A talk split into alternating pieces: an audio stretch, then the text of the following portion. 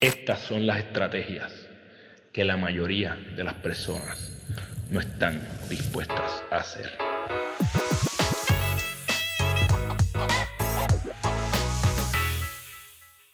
Esto es el GPS de tu vida, el lugar donde te comparto las herramientas que utilizo todos los días en mi vida para construir mi ruta. Te exhorto a que las intentes en la tuya para que cada vez vivas una vida plena, una vida mejor. Eh, te advierto algo. Hay cosas de las que yo comparto aquí que la mayoría de las personas no están dispuestas a hacerlas, pero yo sé que tú no eres de esas personas.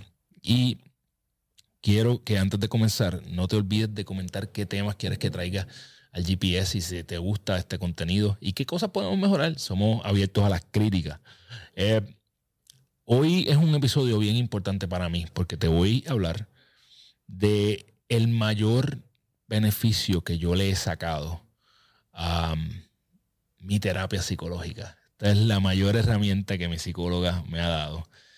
Y se trata de el deseo de control. No, esa no es la herramienta, ¿verdad? Esa es la situación que, con la que he estado trabajando a, eh, a través de este año y pico con mi psicóloga. El deseo de control es una necesidad humana natural. Todos nosotros tenemos deseo de control.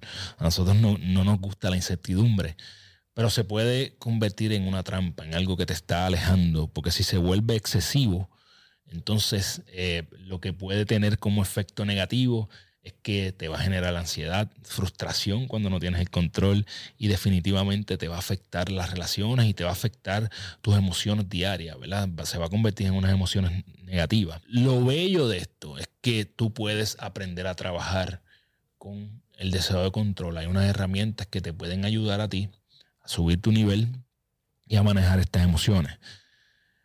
¿Cómo nosotros salimos del deseo de control? Bueno, el primer paso es como el primer paso en muchas de las cosas de la vida.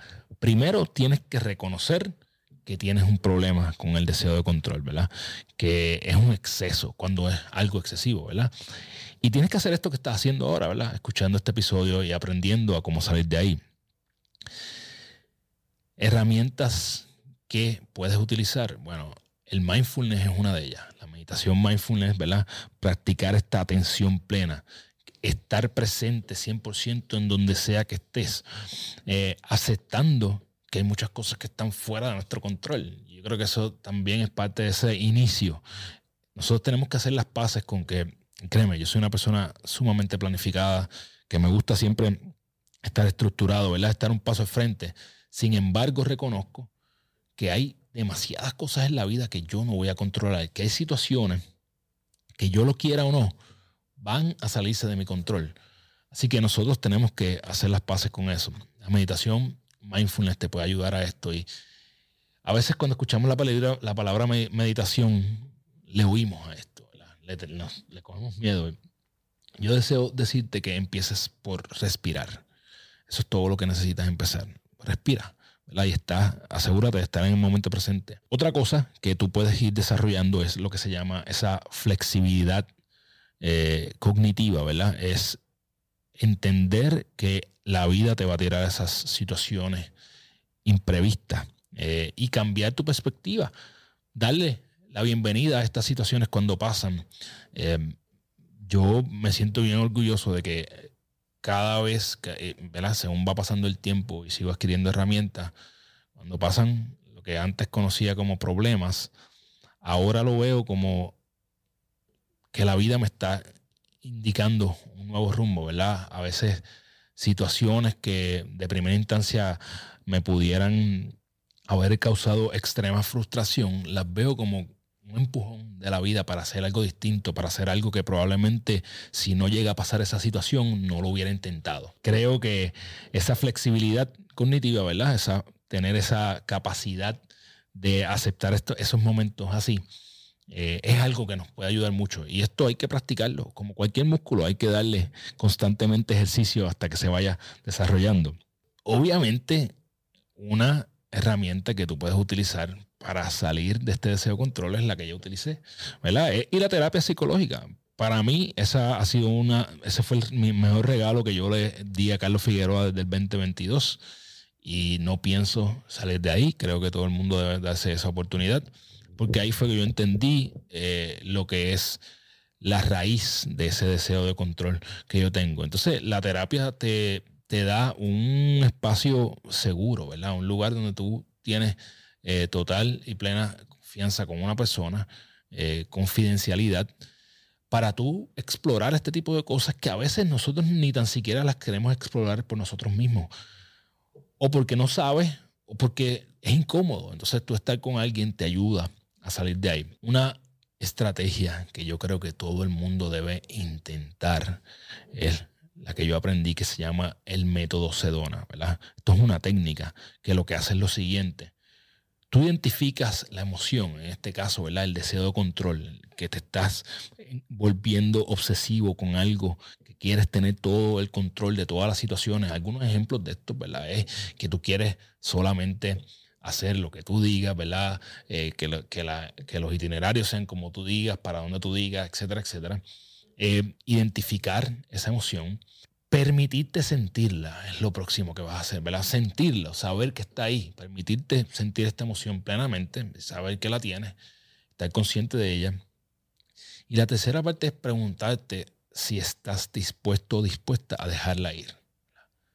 Es, ¿estás dispuesto o no? Yo creo que hay que hacer ese pequeño hincapié ahí, ¿verdad? Y preguntarte. Te reconozco que muchas veces no la quieres dejar ir, ¿verdad? Y tienes que ir a este proceso una y otra vez. Pero lo, último que tú vas a hacer aquí es observar cómo tu perspectiva va cambiando, ¿verdad? Cuando tú empiezas a, darte la oportunidad de explorar este rango de emociones distintos, entonces tú empiezas a ver las cosas distintas. Y yo creo que eso es una belleza. Cuando tú empiezas a darte cuenta que tu cerebro hizo clic que tú ya, uh, coño, es verdad, vas a tener una plenitud y una serenidad increíble. Yo te puedo decir que esto a mí me ha ayudado con unas relaciones en mi vida que estaban eh, bien maltrechas y que eran importantes para mí que, esas relaciones eh, volvieran a nutrirse, ¿verdad? Eh, por el bienestar mío y de mi familia. Entonces, yo creo que definitivamente ha sido el mayor regalo el poder entender ese deseo de control que me estaba limitando demasiado y seguir de paso, ¿verdad? Buscando qué más, qué cosas distintas tengo que seguir buscando a través de esta terapia. Entonces, el, el método Sedona fue una de las cosas que utilicé para salir de aquí, el entender lo que lo que hablé hace unos episodios atrás, ¿verdad? De que mis, emociones están entre el miedo y el amor, de que hay muchas veces cuando estoy encojonado con la vida es porque estoy actuando desde el miedo y no desde el amor. Y entender que va a seguir pasando, que el deseo de control va a estar ahí probablemente tocándome la puerta y lo que tengo que hacer es, hey, reconocerlo, estar más consciente, eh, utilizar las herramientas que hago a diario como mi meditación para salir de ahí, porque soltar el control es ganar libertad. Y ahora mismo yo estoy en un punto de mi vida donde cada vez me siento más libre eh, porque yo soy el dueño de mis emociones. Entonces, nada, eh, espero que te haya gustado este tema, espero que estas herramientas te funcionen en tu vida. Déjame saber qué otros temas quieres que traiga el GPS. Sabes que me consigues en Carlos de Figueroa PR en todas las redes sociales. Si quieres coger coaching o alguna charla, puedes escribirme a carlosarabaganatudia.com. Activa tu GPS, construye tu ruta. Nos vemos la semana que viene. ¡Yeah!